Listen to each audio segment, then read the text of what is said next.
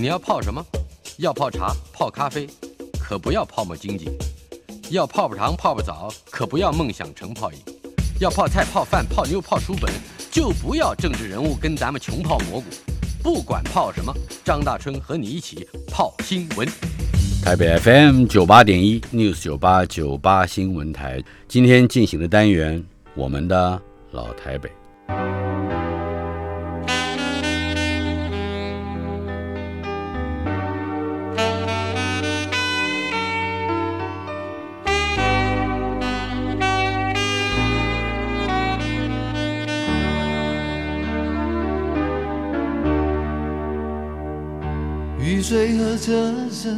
我的老台北没有一个固定的时间坐标，它在我们始终无法全然忘掉的往事之中。我们的老台北今天播出第三十集，继续邀请到远流出版社的董事长，也是华山一九一四文化创意产业园区的董事长王荣文先生。呃，荣英兄在上个礼拜九月六号跟我们谈了非常多他从前开始创业的故事。这一位一天员工都没有当过的老板，应该还有他创业之时啊，创业之际，台北的因素，也就是在那个时候，毕竟这个文化产业提供了许多特殊的养料，而不见得是人人都能够有机会接触到的。呃，有一个话题，待会儿我们会提到，也就是这个远流出版社出版《胡适全集》。但但是这个里头有一个远远的渊源，嗯，台北因素，那就是文心出版社，以及我们上个礼拜提到的李敖，这都是有关联的。谈一谈文心，在梅峨眉街吧，是吧？我是一九六七年考上正大，来到台北，嗯哼，这是我第一次到台北。到了台北，当然要找书店了，嗯，啊，重庆南路是很正常的，嗯哼。但是那时候吸引我的是峨眉街的文心书店，嗯。现在讲起来，我现在对那个文兴书店的形象，嗯，龙思良在橱窗上啊，做了一篮的鸡蛋，在卖这个播奏者胡适，但是他的橱柜上面，橱柜上一篮鸡蛋，对对，一篮鸡蛋，这是多么棒的创意！对，所以那个印象或者那个峨眉街，嗯，是我对崇拜的。呃，文星重刊，嗯，那时候我们买书，因为穷学生，基本上都在就现在和平东路是师大的呃校门口，嗯哼，或者是那个师大路那里都有一堆的这个。旧书的旧书摊，或者我最常买的是就是那个新潮文库的那个书店，是是。张清吉在那里卖书，是。啊，志文出版志文出版社啊，基本上那时候买水流啦，买这个文心重刊都要十二块或者是嗯十五块钱十五块钱这样的价格，嗯哼，那那时候当然买了很多李敖自己写的胡适的书。啊啊，等到创业以后，峨眉街附近有一个大中国书城。是啊，后来也在重庆南路了嘛？哎，对对，就是除了重庆南路以外，大概中国书城是很多出版社的集合，一个卖书的地点。嗯啊，那就在我们最熟悉的电影街是是是是是。那现在那些书店在电影街都没有了。是，嗯嗯。但是文心应该当时主事者是肖梦能吧？对，你跟他有接触吗？我跟他有接触，而且接触的时候恰好是远流创业开始。哦，讲起来这个也都是跟沈登脱离不了关系，因为沈登都先跟他们认识，所以他们的第一个机会都去告诉沈登说：“好了，现在我安和路的文兴书店的图书馆，文兴图书馆，嗯哼，所有的书要把它清掉，因为肖梦人那时候想卖房子。”是。这个准备要卖十万块，很便宜啊！你现在说是 很便宜，现在想，我那时候的资本额是四十万。啊哈，他去问沈登要不要买那一堆这个，嗯哼，固执堆了。呃，就很多书种子，文星都是盗版人家书，嗯，所以那个图书馆是李敖设的，所以很多书种子这里剪一段，那里剪一段，嗯哼，实际上都在那里。所以古今图书集成啊，什么？对，我还买了一套古今图书集成，六万多块。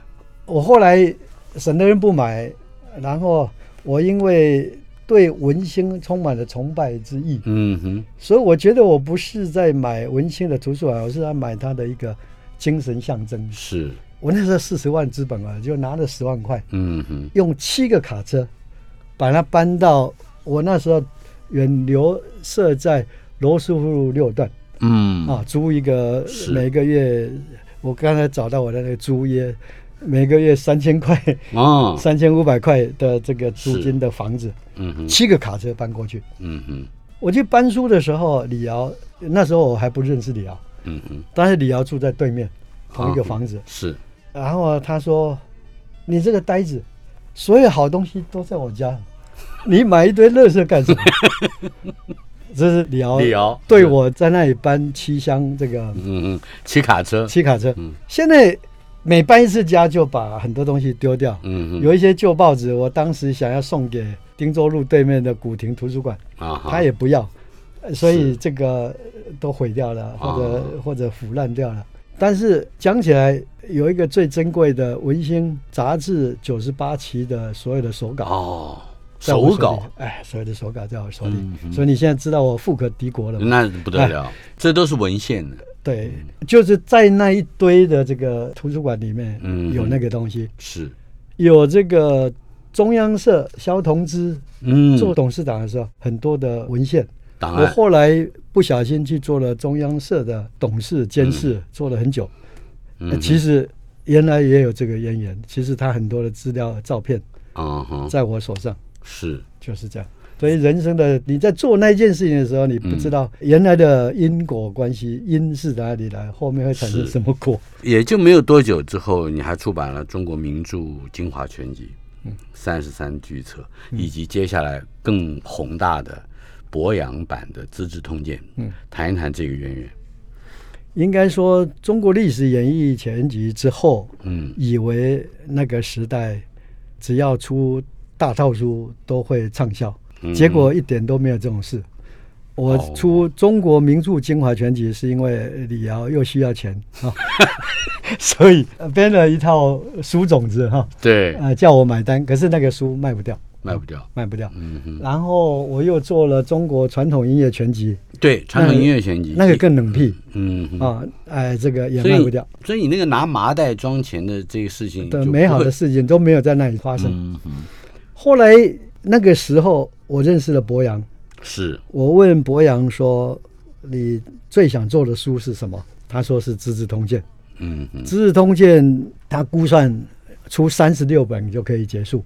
啊，他一开始估的低了，估的少了。对，我记得好像他本来是说二十四本还是三十六？三十六。最后我们出了七十二册。是，这一 double 嘛？哎，对。然后我还去写信给读者。说你可以退钱还书哈，也可以继续支持这个博洋的理想是啊。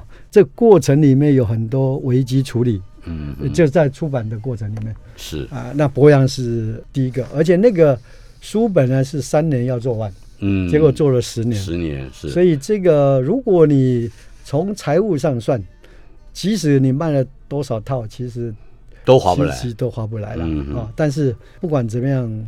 啊，那也是一个重要的里程碑。一九八三年九月，也就是距离前面一九七五年九月，你开出版社已经算是八年。对，哎，八年就有了一个，我觉得是非常宏大的一个里程碑了啊。那可是怎么能够让博洋安下心来，一个字一个字的写出七十二本《资治通鉴》来？这个中间一定还有一些沟通或者是商量的过程，谈一谈嘛。第一个就是要让他安家嘛，所以他每个月写差不多十万字，所以我每个月付十万块，嗯，十万块作为预付，是预付，有没有呃卖书都不管，这就是稿费了，啊不版税，哦，版税的预付。是。啊，这个对作家比较好，就是因为你如果书卖的更好的话，他会拿超过十万，并不是卖买断的啊，嗯哼，但是没有一个出版社能够。我现在付三年的所有的钱，三年后才开始这个，嗯，有进账，所以那时候就在想这个方法。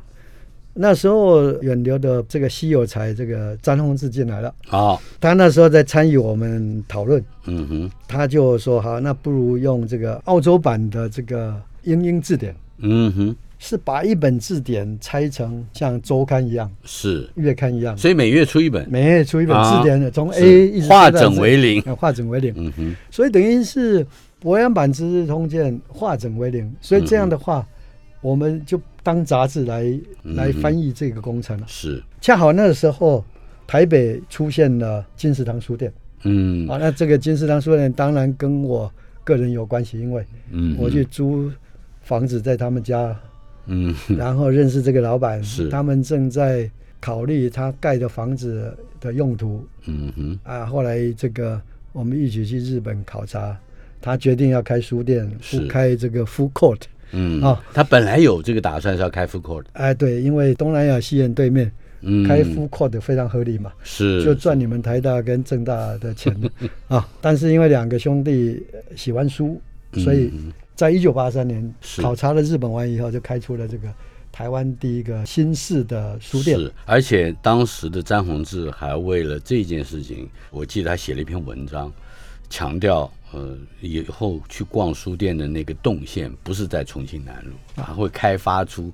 汀州路的呃一一条啊，这是趋势专家的 意言。他他明明就是个自入的文案，对 对对，就变成一个趋势的。所以博洋版之通鉴的第一册，嗯，譬如说一百二十块只卖四十九块，因为要钓鱼啊，哦，这个也是行销。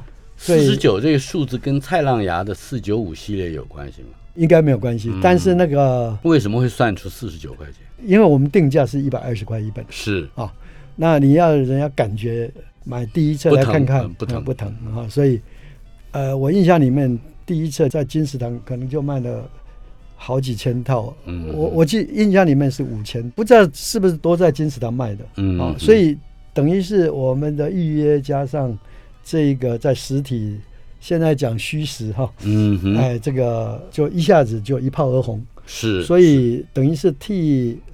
博洋找到了一万个或者一万五千个长期的长期的支持者，是，然后再一直掉到多少这样？嗯。啊，这个是化整为零，从大套书走到这个化整为零的时代。它仍然是大套书，对，但是它前面的压力也不会那么大。对对。但是这是一九八三年开始这个经营的，到了第二年，大众心理学的系列也建立起来，也可以谈一谈这个大众心理学。之所以会能够成立，它跟台北都市人的当时的生活，或者是关切，或者是知识取向是有关系的吗。这个秘辛是当时呃现在的有钱人邓维珍当时在做路桥尸骨的时候，嗯，因为他取了一个出版社的名字不好听，尸骨无存的尸骨。我们不是严景严流长桥哈，后来他又设了一个尸骨，嗯哼。在那个时候，他负债了一些钱。嗯哼，我们这个时代的出版人，譬如说像我出了《中国历史演义全集》，是后来其实有一阵子也是负债很多。嗯哼，我们那时候都是借民间的利息，嗯哼，民间利息很高，是三分利两分四。哎，可是你不是用麻袋装的？会花完啊，会被骗啊，他会被骗，或者被敲诈，或者被什么，反正乱七八糟的事情。钱也是会花掉的。哎，对我们不讲不好听的嘛，我们都讲美好的一面嘛。是，所以总之就是，哎，每个人都会负债。嗯哼。那沈登的负债后来这个结果不好嘛，他用新债去填旧债，填旧债，然后最后撑不住就负债一辈子，或者就倒闭。很多出版社是这样的。嗯哼。那邓维珍在你现在讲的那个年限里面，那个时候也遭遇了一个财务上的困难。一九八四年，但是他选择去面对，呃，这个读心理学人的习惯，嗯，去面对这个问题。所以有些可以讲不要利息的，就冻结利息，嗯哼，可以变卖的资产就变卖。所以他把心理学他以前出过的，嗯哼的这些旧书是啊，或者书种就卖给我。哦，所以等于是远流原先出的心理学书，嗯，加上他这一本书，就变成有四十本。是，那这个当时你是不是有一位周浩正先生帮你？不是，这个时候是张宏志出现。哦，是张宏志。张宏志那时候是一个非常优秀的总编辑。嗯哼，我这个我把问题丢给他，他就会呈现一个比我能够所能想象的更美好的状态。嗯哼，所以他看到这一组东西，嗯哼，他就设想说：好，那我们现在就吹一个牛更大的，叫《大众心理学全集》哦。哎，这个每一每一本书。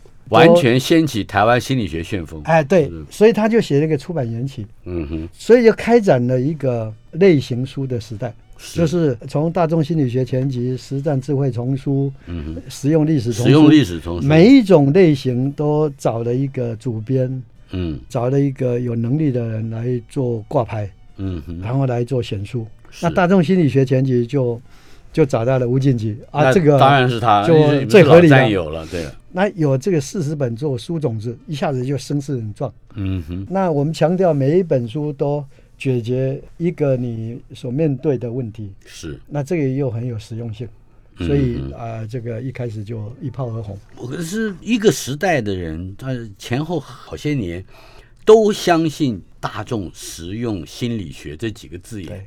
我觉得跟宗教差不多了。呃，对，后来有一批书就会变成宗教书，嗯，但是心理学有一阵子没落了，嗯，但是在这几年，哦，又变成显学，所以这个是，呃，就是因为弗洛伊德好了，阿德勒或者 P R J 各种不同的专家。但是啊，日本人把阿德勒变成一个品牌，嗯，所以在台湾也变成大畅销书。所以这个心理学的旋风，嗯哼，在一九八四年掀起一波。哎，别说啊，二零二一年，我们现在我们我随便讲一个，又更需要。对，我举个例子，嗯，大家现在都认为唐凤是非常杰出的这么样一个青年政治人物，呃，而且他有非常多实用的这个知识和技术能力哈。但是他是什么产物？我的看法是，他是下山学校的产物。哦，你讲到下山学校，下山学校是读大学的时候最最名的书，因为他的父母能够用用一种特殊的方式来对待一个性向和这个这个心理上有特殊的需求。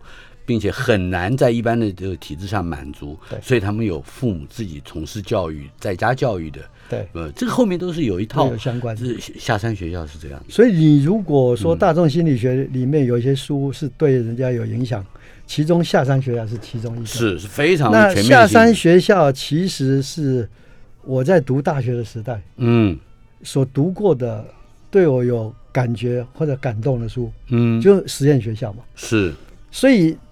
下山学校，森林小学，对对，所带领的森林小学种子学院，嗯就唐凤的家庭，对，哎，很多自学这个风潮，其实讲起来，我本来以为我读教育跟这个无关哈，做出版有关，其实是有关。是，我记得我读这个文心，刚才在讲文心硕时代，我读的最感动的另外一本书是弗兰姆的《从集中营谈到存在主义》。哦，现在宇宙光出版社把那一本书重新拿到版权出版，叫《活出意义来》。是那个时候我读那个书，其实就是好像我们读教育的、读心理学，嗯，search for meaning，啊，寻找意义。这个已经是你们这一行的圣经了。哎，对，圣经了啊。所以经典有些书，你现在讲起来，五十年前读的，或者一百年前读的，有些书其实是过了那么久。是。出版这些书现在在不管是金石堂或成品，不见得书架上还有踪迹。像下山学校，对，但是它所产生的影响以及影响之后的影响，对，You will never know where education stops。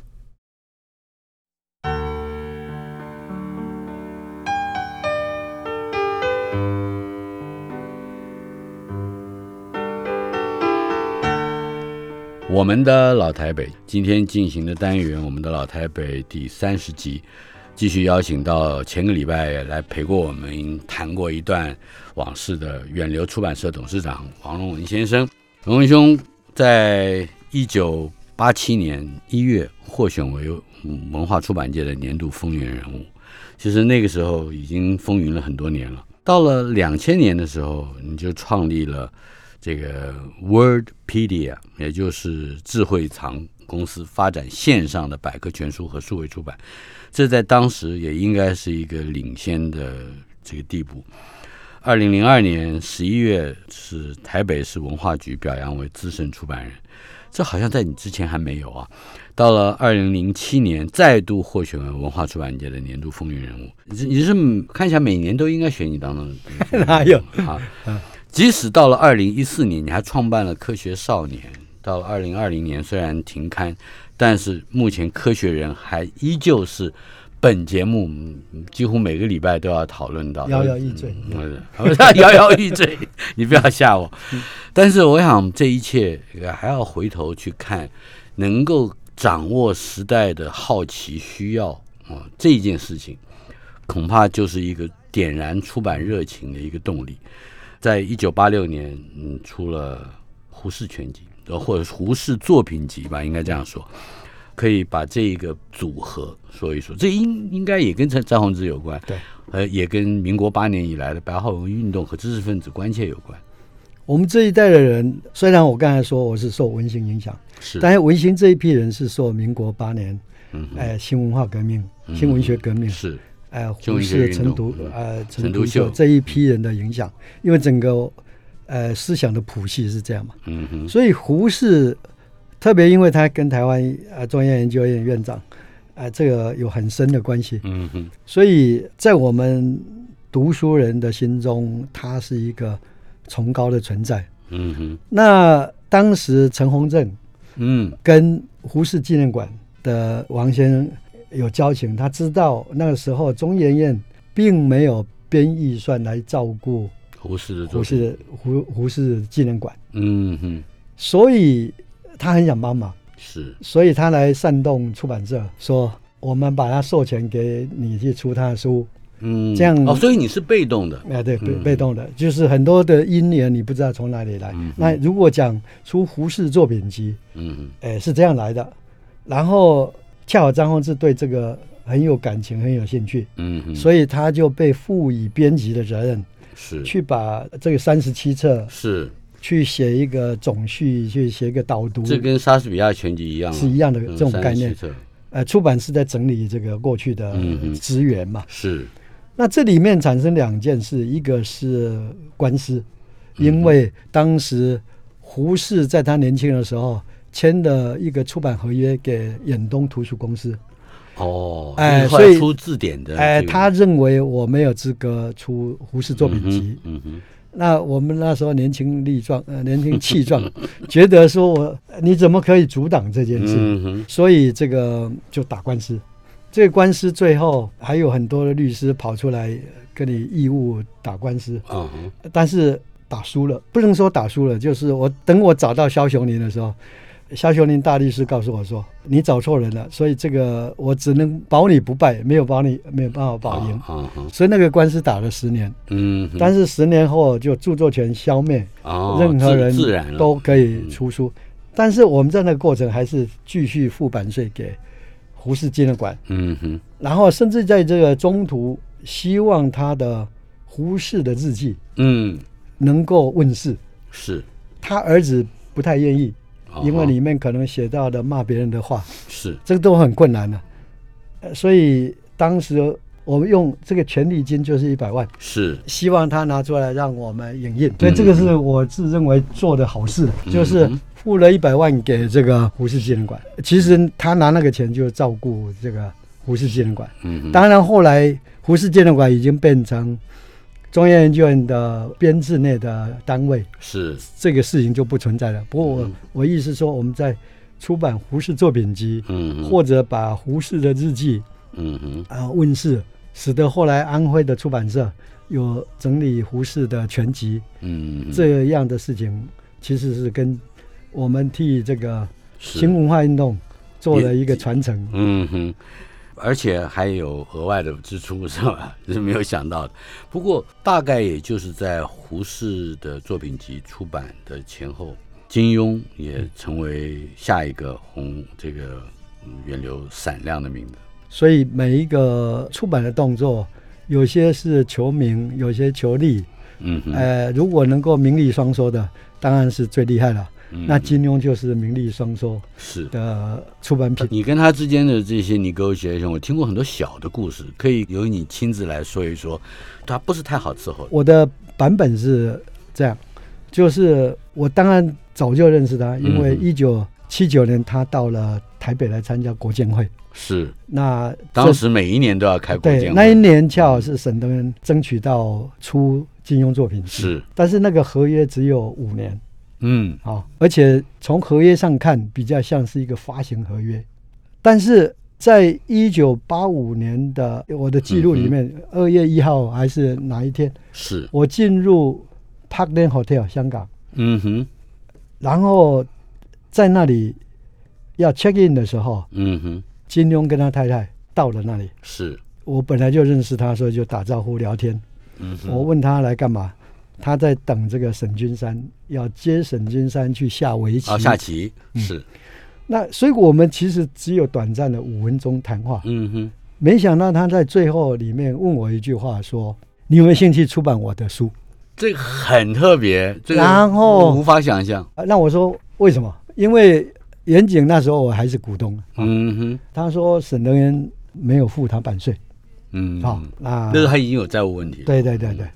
哎，所以这个他准备合约结束的时候，嗯，不准备续约，嗯，好，所以就从那个时候，我回来请詹宏志写企划案，啊哈，请这个李生一这个律师是。安排他跟沈登的合约、远景的合约，嗯哼，然后啊，为了照顾传承的问题啊，或者面子问题，嗯哼，啊，就跟远景。写了一个启示，嗯，这个启示当然也是就是好聚好散。啊，对对对对，那其实是这样，所以总之就是因为远景在跟作家的合约里面的版权关系没有。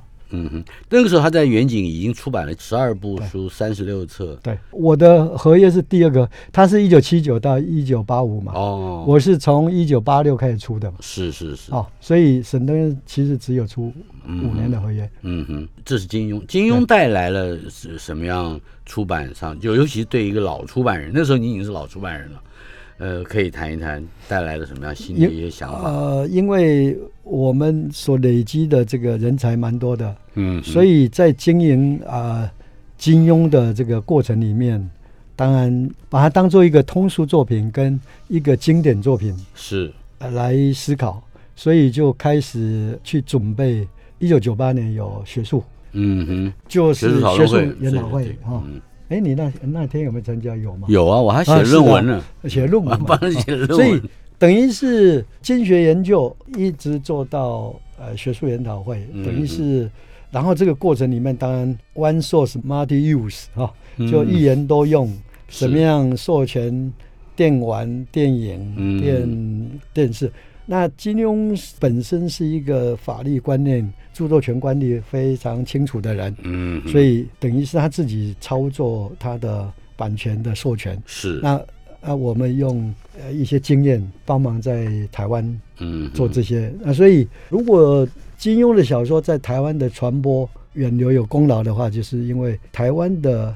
阅读人口的数值，嗯，跟台湾的学界的数值是相对来讲非常好。他都在支援着对对对，支援单纯的，所以一个好作品得到好的读者，它会产生的力量，应该在这里发扬光大。是，嗯，访问的是王荣文先生为我们带来的话题。我们的老台北，老台北有很多人在读书，而且这些读书的人用不同的方式在支援着出版活动，让。它更为磅礴，而且也更为多样。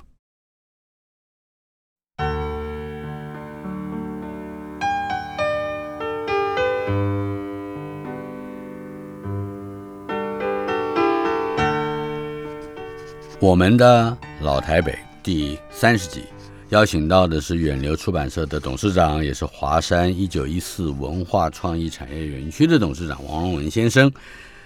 今天进行的这个单元，呃，我们已经三十次了。那么，而且很多都涉及到我们的文化活动跟文化环境。正好今天是出版啊谈的。一九八九年五月，远流在西方经典丛书出版了汤恩比的《历史研究，还有史宾格勒的西方的没落，还有叔本华的意志和表现的世界，以及尼采的查拉图斯特拉如是说。这几本书在我家的书架上啊，都是放在一起的。你也是，这几本书应该让你会唤起，在上个世纪八零年代之前，嗯，在台湾某些所谓知识取向或者是求知好奇的取向，那个时候的风尚如何？还记得吗？刚开始做出版的时候，嗯，书店是没有书卖的。嗯哼，只要有很好的书，呃，这个洛阳纸贵。嗯哼。什么样的书都有人买，就是表示一个社会的氛围，呃，其实是爱智的，嗯，是喜欢读书的，是。啊。我们曾经有过那个美好的时代。啊，但是不同的时代特色，它就产生不同变化。嗯哼，我们今年是一九二一年台湾文化协会是。之后的一百年，一百年。那一天，我跟黄荣春在讨论这个文艺复兴，一个城市。如果要有文艺复兴，都要足够的作家、嗯哼、学者、大教授、酒馆、咖啡馆或者沙龙空间。嗯哼，某种程度，我那天问他说：“如果华山要做空间，来得到这样的氛围，让这些学者、专家、作家在不同的冲击之下，跨界冲击，产生新的知识创造。”是，也许这个是我们现在在回顾一百年前，或者我们美好的一九八零年代，嗯，经过以后，很可能要想的事情。是，但是到底现在是用场域，还是用纸本的杂志，还是用数位媒体，还是用什么来完成这些事情？是，真正的创造出会影响后代。有启发性的内容，因为这个是一个做出版的人最好的想象。嗯哼，因为我们基本上是一个幕后的人，真正重要的还是作家。但是作家在创作什么？他创作的东西能不能对后代有启发性？嗯，可能是我们在关心的问题。可是风向在不停的在改变。对，呃，我记得在一九九零年代的时候，著名的出版人柯清华先生影帝。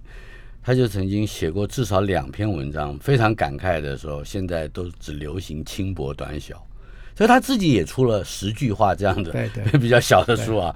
所以你好像你在这个风潮里面，你你会不满意你身边的这种求知方式或求知形态在改变，但是好像也只能够跟随着这样的一个潮流，继续的去回顾那个比较遥远的黄金时代，不是吗？我觉得经营者没有悲观的权利。嗯。因为像柯清华或者像沈登，他们因为读中文学，只对那个类型有兴趣。嗯嗯。但是呃，语言流来讲，比如说我们二零一五创造的奇迹是《秘密花园》，一个字都没有；二零二零创造的奇迹，嗯，是《屁屁侦探》，莫名其妙。这个我还不知道，你跟我讲一讲。这个不是老台北，这是新台北。是。所以，也就是说，每一个时代在阅读的兴味，嗯，或者在远流的出版史里面，大家最记得可能是金庸、胡适、李敖、博洋，嗯哼。但是实际上，在支撑这个出版社前进，我是靠着不同的总编辑他们的智慧，是不是我的智慧？嗯，哎，实际上他们的压力比我还大。嗯，所以他们自己用他们的观点，用他们的敏锐的脑袋，去找到对的作家，去出版那样的作品。是啊，因为现在这个时代是这样，买多元多样，你根本没有一个所谓大家都共同的嗯的信仰。是，既然追求的是一个分众社会的的氛围，那我们也就很难去找到另一个大众话题。是是是，哈，我觉得很难。嗯哼。但是从二零二一年再回顾，在过去你四十五年来的这个创业，你觉得最艰难的挑战是什么？最艰难的挑战就是你怎么样找到一个聪明的脑袋、愿意写书的人、愿意跟你在一起。嗯，有些作家他愿意听你的话，他不一定是写散文，就去愿意给你出版啊，是不是？啊，像张大春就不愿意给我出版 了。不要这样说，我我是还是你的债务人哈。啊，刚才我们提到，其实上一个礼拜我们也提到，就是有一个书，我其实非常好奇的，《中国名著精华全集》，就是那看起来不是一个大的卖的，那那个点究竟出了什么问题？哦，中国名著是是个很棒的题目，很棒的题目，而且应该是一个很完整的企划，而且是那个时候都有文艺复兴人，就是说，是一九八二年，李敖自认为他什么书都读过，中国书了，是，所以他如果最会读书的人把所有中国历代的名著做一个精华给你读一读，然后照说是应该很，呃，他最有价值的，他赚那三百万。最有价值的是每一本书写前面那个序前言是。呃写的导言嘛，一一两百个字，呃对，两三百个字，几几百个字。的介绍，嗯，这是他的智慧财产。是。但是那个时候我们没有能力去，或者那个概念并不适合所有的书重排，嗯，所以那个书是一个百纳本，那文言文什么夹杂是。只有少数的读书人会有兴趣去读，而且读也不完整。嗯，那在这个时代已经不实际了，因为你现在在网络上，你要读什么名著、什么注解、嗯，什么诗词、什么导论、什么导论 都有了。所以，当出版要选这样的题目的时候，在那个时候没有被接受，现在就更不不容易，更不容易是。如果今天还会让你出一个，比如说一大套的什么书啊，会怎么做选择，以及朝哪一些方向去琢磨？我这几天在想这个一九二一年的这个文化协会的问题。嗯，如果台湾人愿意把日本统治台湾的这五十年来的知识做总整理，嗯哼，那很多的学者专家其实是日本人，但是我们能不能把他们当做？我们的文化创造的一部分，嗯，变成一套大书。是远流这几天出过《台湾调查时代》，嗯，就把深丑之治，把这些深入原住民山林里面去做的人类学家，嗯的书出来，预约很好，嗯卖了一千多套。是，所以有些好东西，它在当我们在寻找我们自己的文化的根的时候，嗯哼。把这个荷兰时代的、清朝时代的、日本时代这些知识做总整理，呃，是必要的。这个是一个比较大的。你你所挑战的恐怕还有更多的是汉人文化如何走出它原先单一性的选择和呃渊源脉络。没有错，更多的是去找到，比如说你刚刚提到的不同国家曾经在台湾驻足的所留下的文化痕迹。那怎么样把它消化成为我们可以变成我们的一部分？嗯，我们文化的一部分。那我想。这个可能是重要的，不过出版最重要是产销的一体思考。嗯哼，如果没有办法跟市场结合，是，那你只能用非盈利的方法、群众募资的方法。嗯哼，所以为什么出版在现在可预见的未来还是很兴旺？是因为现在的工具比我们那时候嗯还多。我们那时候是回家借钱，找到。几百万来出书，嗯，现在你可以众筹，你可以变成各种不同方法。嗯，记得我在做新桥异虫的时候，是。康乐译完这个中央研究院的韦伯的，是。所有这些名著，他有一天很兴奋的告诉我说：“我现在不怕你了，哦。”呃，就是本来怕他译完的书没有办法出版，嗯哼，但是现在我可以把它免费的送到网络上，嗯，让所有人看到我的辛苦工作的成果。是，这个对于一个作家或者说一个负责任的学者而言，能够把自己的研究成果抛出去，而且能够得到无穷的这个注意，对，他不一定要赚钱的。所以出版的形式，嗯，会跟着不同的时代做变化。是，非常感谢。王荣文先生到我们的节目之中来，连续陪了我们两个礼拜，实在是如果还有时间的话，我真希望你每个礼拜都来，谢谢。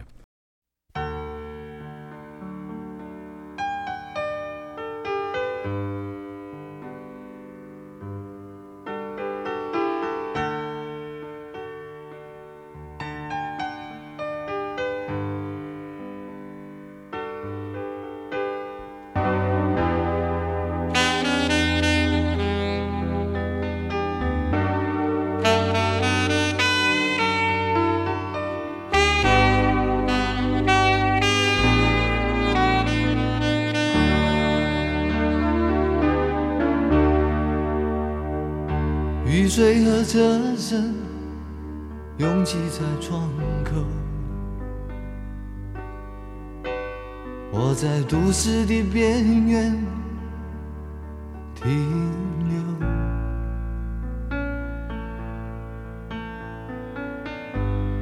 少年的往事在回忆中消失，三十岁。我的职业是自由，勤劳的人啊，无聊的人啊，还有陌生的我，在街头游走，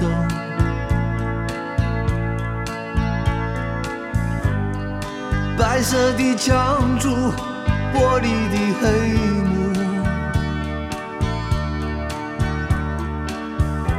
扛着改变社会的任务，告诉